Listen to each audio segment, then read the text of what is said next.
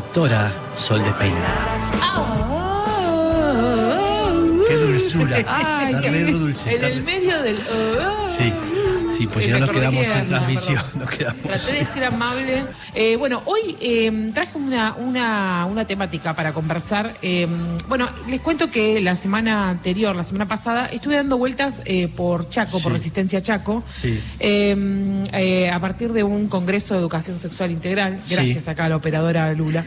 Eh, a través de un, de un congreso de educación sexual integral y me, me llegaron, digamos, eh, muchos comentarios de un, de un pedido casi desesperado de, de poder difundir eh, una realidad que están viviendo en el norte de nuestro país, Ajá. que no deja de ser obviamente una realidad que nos toca a la mayoría, al menos de las de las niñas, las adolescentes y las mujeres, Sí. que en algún momento de este programa lo hemos tocado, aunque sea así como eh, el- el- lo hemos mencionado en algún momento, que es la práctica del chineo. No sé si recuerdan que lo hemos comentado acá o es una, una fantasía mía que lo comentamos acá. El chineo no, me, no recuerdo Yo ese nombre. ¿Qué es el chineo?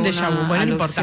Sí, claro, les cuento, por supuesto. Eh, el, al chineo se le llama, digamos, a esta práctica que realizan eh, hombres, que eh, pueden ser ajenos o no eh, a, la- a las comunidades originarias del norte de nuestro país y que eh, consta básicamente de que eh, salgan prácticamente de cacería, pero en realidad, eh, sin sac- sacándole este tinte medio de National Geographic, en realidad salen a buscar eh, niñas y adolescentes que estén solas para violarlas en grupo Lo o Sí, lo contó. individualmente. Totalmente, sí. Eh, bien, creo que habíamos hablado, como habíamos tocado el tema medio un poco así como de- en una punta, y bueno, yo hoy quería desarrollarlo un poco más, ¿sí? Armar una columna entera sobre esta, esta, esta situación que están viviendo, como decía yo, en el norte del país. Es decir, sigue siendo violencia de género, que la violencia de género existe, eso después lo, lo desarrollará mucho mejor eh, Irina. Eh, digamos, continúa siendo violencia de género, pero en este caso particular se le agregan, digamos, otros tipos de eh, vulnerabilidades, eh, digamos, que, que por ahí no son las realidades que viven otras mujeres de otros sectores del país, ¿no? Ni, ni, ni mejores ni peores son distintas, sino que se suma un componente racial, se suma un componente eh, eh, cla- clasista, digamos, Total, sí. y se suma obviamente un componente eh, que tiene que ver con lo etario, porque son niñas, son pobres, son de pueblos originarios. Claro, y no tiene Eh, nada para defenderse. Exacto, y los medios obviamente del norte de nuestro país, digo obviamente, me encantaría no decir eso, pero obviamente no lo cubren, entiendo Claro. que hay otros intereses Claro. que tienen que ver con lo que van a difundir o lo que no, Sí. o eh, otros otros sobres o otras cuestiones que están in- que están inmersas en, en ese en ese en ese en ese universo, ¿no? Mm. Eh, lo cierto es que eh, para empezar esto les cuento que hay cinco puntos que están tratando de denunciar estos pueblos eh, originarios, sobre todo las mujeres que forman parte de los pueblos originarios y que están tratando de denunciar. Eh, uno de ellos, el primero de estos cinco ejes, es que se ha declarado un crimen de odio. Está bien que no sean, digamos, simplemente eh, abusos sexuales al azar, de hecho no son al azar, de hecho eh, ya está estudiado que estas, estas personas, estos varones, eh, a veces, eh, digamos, terratenientes, a veces criollos y a veces parte de los pueblos originarios, las eligen antes de, de abusar y violar de ellas, digamos, no son, no son señaladas al azar an- antes de cometer este crimen eh, de odio, sino que son elegidas, elegidas por, su- por su condición de pobreza, elegidas Sí. por su condición de pueblo originario, elegidas porque quizás no tienen eh, la- las herramientas para defenderse posteriormente desde la Sí, verbalidad claro. o desde el lenguaje eh, o desde la corporalidad o no tienen, como decía Mex, no tiene nadie que las escuche o nadie que levante esta, esta nota. Entonces, Sí. lo primero es que se ha declarado un crimen de odio, el chineo, así como se conoce. Eh, lo otro es que eh, sea un delito imprescriptible, perdón, eh, porque obviamente el chineo existe hace casi cinco siglos más o menos. Sí, y hay mucha gente por denunciar, muchos nombres eh, bastante reconocidos del norte de nuestro país Mm. eh, por denunciar eh, por esta práctica y, y no, y no puede hacerlo. También eh, que se nombre y se entienda como una práctica colonial, ¿sí? Es decir, una práctica heredada directamente desde, desde, que, desde que han, digamos... Llegaron los españoles manera- acá, claro. Exactamente, sí, Sí. digamos, que se sabe que cuando llegaron, digamos, no Ah, fue, bien. no fue como, no- no- llegaron tres, tres barquitos Claro. y todo, no es lo que aprendimos en la escuela, sino que hubo toda una historia historia por detrás que no nos la han contado, Sí. que capaz el presente sería distinto si, si empiezan Sí. en la escuela a contar las cosas tal como son. Eh, entonces, eh, que empiece a, a tomarse en cuenta también como un crimen de, de esa, de esa categoría y que también se responsabilice, inhabilite y se dé de baja y deshonra a militares, gendarmes y policías que violan a mujeres indígenas. También que se responsabilice e inhabilite a trabajar en territorio indígena a las empresas que tengan violadores entre sus trabajadores. Estos son algunos de los puntos eh, que, que- que se están eh, tratando de, de viralizar, tratando de pedir, de, de visibilizar, eh, para, que- para que empecemos a hablar de esta práctica completamente aberrante, que por supuesto que es un crimen eh, de odio, por supuesto que hay una intención, por supuesto que nos preguntamos por qué tienen ese desprecio para con las mujeres y por qué particularmente con las niñas y adolescentes.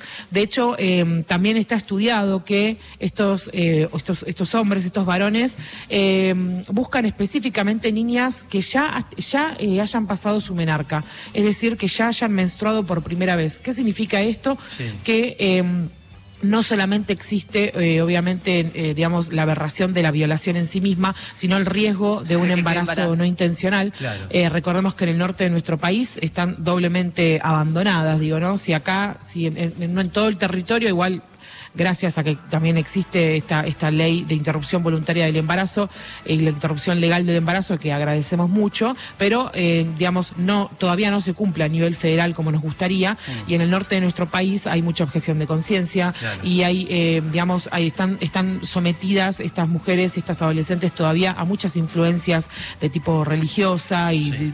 institucionales, escolares y demás, que les impiden quizás tomar esta decisión. Además de todo esto, posteriormente a esto, eh, le suceden otro tipo de eh, situaciones posteriores a la violación y en todo caso a un embarazo no intencional, que muchas veces suele ser el femicidio posterior a la violación Sí. eh, y también el suicidio, ¿está bien? Posterior a la, a la violación eh, por parte de estas niñas Wichi. También es interesante destacar que eh, muchas, eh, muchas veces, digamos, se, se promociona la línea 144, ¿no? Sí. Recordemos que es una línea de contención para personas que estén de alguna manera padeciendo, sufriendo o que sean víctimas de violencia de género, pero es importante destacar que en el norte de nuestro país los pueblos originarios, eh, digamos, muchos, muchas de ellas no manejan el, el- el lenguaje como nosotras eh, y eh, la línea 144 muchas veces no está preparada para dialogar con pueblos originarios, eh, para respetar su, su lengua eh, y no, entonces la atención es realmente bastante deficitaria, digo, Sí, porque no podés porque no hay comunicarte. herramientas. ¿Cómo, perdón? Escasa porque no hay herramientas para. para Totalmente, totalmente, sí, sí, no, no, si, si no podés, si no mane- es como que yo atienda a una persona porque se, se- se le está incendiando el edificio eh, eh, que vive en Japón y no, la verdad que no te voy a poder ayudar porque no hablamos el mismo idioma. Claro. Bueno, acá pasa lo mismo, digamos. Esto también es una cuestión racial que, eh, que, el, que el- el Estado tampoco esté preparado para recibir las denuncias que vienen por parte de estas comunidades. Entonces, digo, en la suma de todo esto, eh, y, eh, y para no extenderme demasiado más, eh, pensar y reflexionar, quería aprovechar este espacio y este, este momento de difusión para reflexionar sobre otras cuestiones que están sucediendo a lo largo de nuestro país, Sí. que se alejan de la capital federal, que se alejan de los, lo- los, los medios, eh, digamos, súper recontra hegemónicos en donde no vas a escuchar esta noticia porque no se va a hablar del tema, porque a nadie le importa, la- ni las niñas wichi, ni los pueblos originarios, ni el norte de nuestro país, mucho menos agradezcamos que hablan de violaciones y de abusos, eh, y siempre van a ser las noticias, siempre van a ser las mujeres eh, y, y las niñas blancas. Eh, recordemos esa famosa tapa de- del diario de, de, bueno, le gustaban los boliches y apareció muerta, ¿se acuerdan? Sí, sí. Este, no recuerdo el caso. era- Melina Romero. Gracias, gracias. Eh, que fue tan conocido, digamos, digo, eh, también tiene, tiene ese, ese sesgo Totalmente. de clase Sí. eh, que es bastante, Sí. bastante duro, no solo para los familiares de esa persona que tienen que leer la noticia, sino para todas esas chicas que están condenadas también a ser protagonistas de ese tipo de historias, ¿no? Eh, que, que se vea que se trata Te así. quería preguntar si este- esta práctica de chineo se llega a denunciar, si estas mujeres logran denunciar o, o si ti- tienen alguna clase de red, ¿no?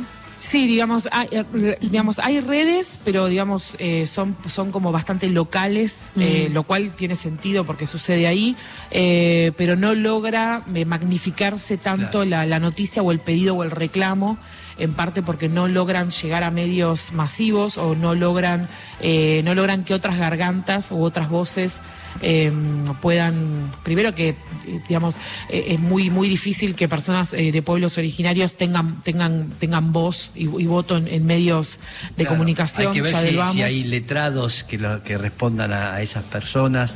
No sé cómo es que funciona todo eso, pero están solos, Total. totalmente solos. Y está bien que, que cite eso, ¿no? La época de la colonia, cuando llegan acá a evangelizar, ¿eh? que llega la iglesia y arma eh, el desastre. La gente con poder, con muchísimo poder. Ya vimos el caso de María Soledad, por Sí. supuesto, que, que era una, una niña blanca y que no pertenecía a estos pueblos, pero saltó y que se tapó hasta...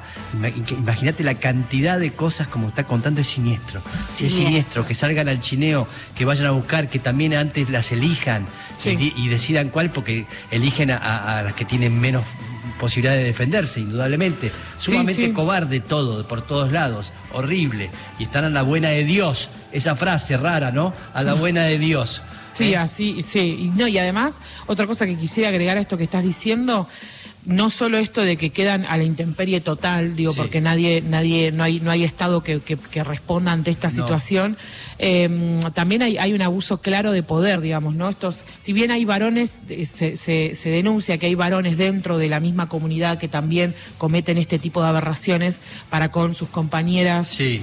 Eh, la- digamos, el chineo en sí mismo es conocido como, como esta práctica que realizan habitualmente este, los criollos o personas que están por fuera de la comunidad y que van a buscarlas eh, práctica- en grupo como, Sí, como sí, si fuera a sí. ir a cazar, como si fuera vamos a, vamos Sí. a cazar este, no sé, cierto animal o cierta Sí. especie, salen en grupo, eh, cometen esta aberración y vuelven a su casa como si nada, Mm. ¿no? Entonces vuelven a su casa y ahí tienen una, una esposa que les está planchando su ropa, haciéndole su comida, tienen hijos que están estudiando para ir al La colegio. esposa que también tienen- acepta todo esto y sabe. Sí, o no. Ah, sabe y se o fueron no. a descargar, ¿viste? Se Sí, fueron a sí, descargar un sí, poco. sí, sí. Lo precisan ellos. Todo, todo, todo, ellas todo lo un sistema. lo. Ella lo busca. Todo un sistema que sostiene y que justifica de alguna manera eso, bueno, hace que las víctimas de, de- de- las víctimas finales, digamos, obviamente seamos eh, todas las mujeres en general, pero ahora en particular estas estas niñas y adolescentes wichis eh, que están denunciando el chineo y que aprovechamos este espacio que tenemos en el mañana para hablar también un poco de eso. Ahora que decís esto del poder, de cómo el, el- el poder marca y, y- y además eh, habilita, inhabilita, ¿no? Eh, justo, bueno, iba, iba a hablarles de un, de un tema que, que se conoció la semana pasada, porque el Poder Judicial,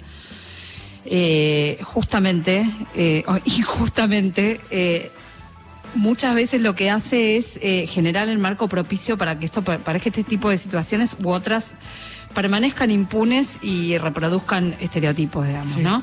La semana pasada se conoció una sentencia eh, de dos jueces, un tribunal oral, el tribunal oral 8, Javier Anzuategui y Luis María Rizzi, que tuvieron un caso de, eh, cualquiera de nosotros diría, un femicidio eh, una mujer asesinada por quien era su pareja, en la Villa 31. En el mismo día, el mismo sujeto va, eh, anda por la calle, conoce a una mujer, sube a su departamento y una mujer que estaba, que estaba mal, se puso a hablar con él y este hombre aprovechando la situación, bueno, intenta, tam- intenta matarla. Bueno, estos dos jueces que tuvieron a cargo este caso se negaron a aplicar la figura de femicidio. O sea, ¿Por hubo un se negaron? Te voy a leer lo que escribieron. Sí. Eh, que- quería traer este tema que, bueno, si bien es, es, eh, por ahí eh, informativamente es de la semana pasada, como, como no nos vimos, no, no me parecía importante además porque cuando nos preguntamos por qué siguen pasando estas cosas, porque tenés instituciones que sostienen. Totalmente. ¿no? Eh, y el Poder Judicial a veces es uno, no vamos a generalizar, pero estos jueces ya fueron denunciados hace dos años. Mirá lo que escribieron esta vez. Javier Anzuategui dijo que la violencia de género es una ideología falaz. Primero dijo que es una ideología, Sí.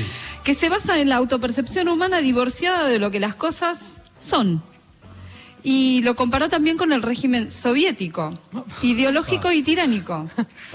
El término género, dice este señor varón juez con el poder de dictar una sentencia, el, el término género ha sufrido un trastocamiento impulsado por esta ideología falaz que se pretende que suplante al concepto sexo. Digo ideología falaz, no gratuitamente, sino con toda intención, porque el trasfondo de esa mutación lingüística es la inútil pretensión del hombre de desconocer lo dado y reemplazarlo por una construcción la autopercepción humana divorciada de lo que las cosas son. Esto dice un juez en una sentencia para negarse a aplicar la figura de femicidio que está en el Código Penal, que es un agravante y que además está eh, por, por, la vigencia de tratados internacionales en nuestro país, es de aplicación obligatoria.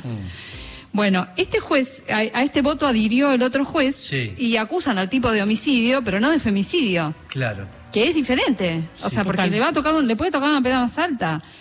Eh, y no es lo mismo, además, el concepto de que se mata a una mujer por el hecho de ser mujer, ¿no? Eh, es, es otra cosa, es, es otro Sí, él no se paradigma. encontró en la ferretería un tipo y se fue a la casa del tipo y lo mató al tipo. No, Total. exactamente. Bueno, eh, este estos dos señores ya Sí. tenían una denuncia anterior. Hace dos años los denunciaron. En un caso, eh, también por el- un homicidio de un, de un hombre, donde, eh, donde el, bueno, el, el- el criminal, digamos, además abusaba de su propia hermana. ¿Y qué hacen estos tipos? Eh, esta, esta adolescente abusada eh, pide una interrupción legal del embarazo. Cuando, bueno, estamos hablando de un caso aparte que lo resuelven cuando el aborto ya era ley. ¿Qué hacen? Denuncian a la piba por homicidio. Los jueces. No, bueno, gente Están denunciados en el Consejo de la Magistratura desde ese momento. Los denunció la Defensora General de la Nación, los denunció Mujeres por Mujeres, eh, esta organización de, de Tucumán. Y existe un registro en el Consejo de la Magistratura de eh, para denunciar a jueces y juezas que no actúen con perspectiva de género Sí. o que actúen con violencia de género.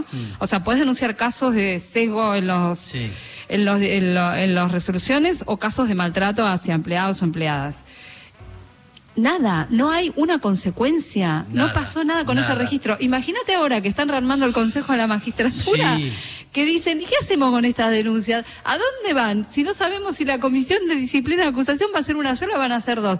Entonces ahora te van a poner la discusión burocrática Mm. ¿Viste? Bueno, eh, la semana pasada Mujeres por Mujeres volvió a ampliar esta denuncia a raíz de esta de esta sentencia que no puede pasar inadvertida. No. Yo No. realmente en cada lugar que puedo, cada persona que voy, cada reunión donde voy lo cuento porque Sí. es una cosa que no puede pasar.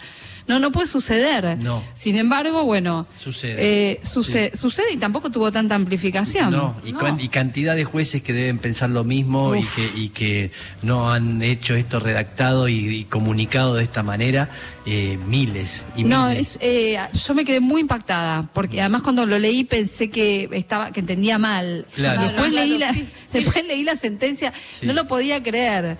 No, no, no, una cosa muy, muy impresionante. Bien, bien, gracias, gracias.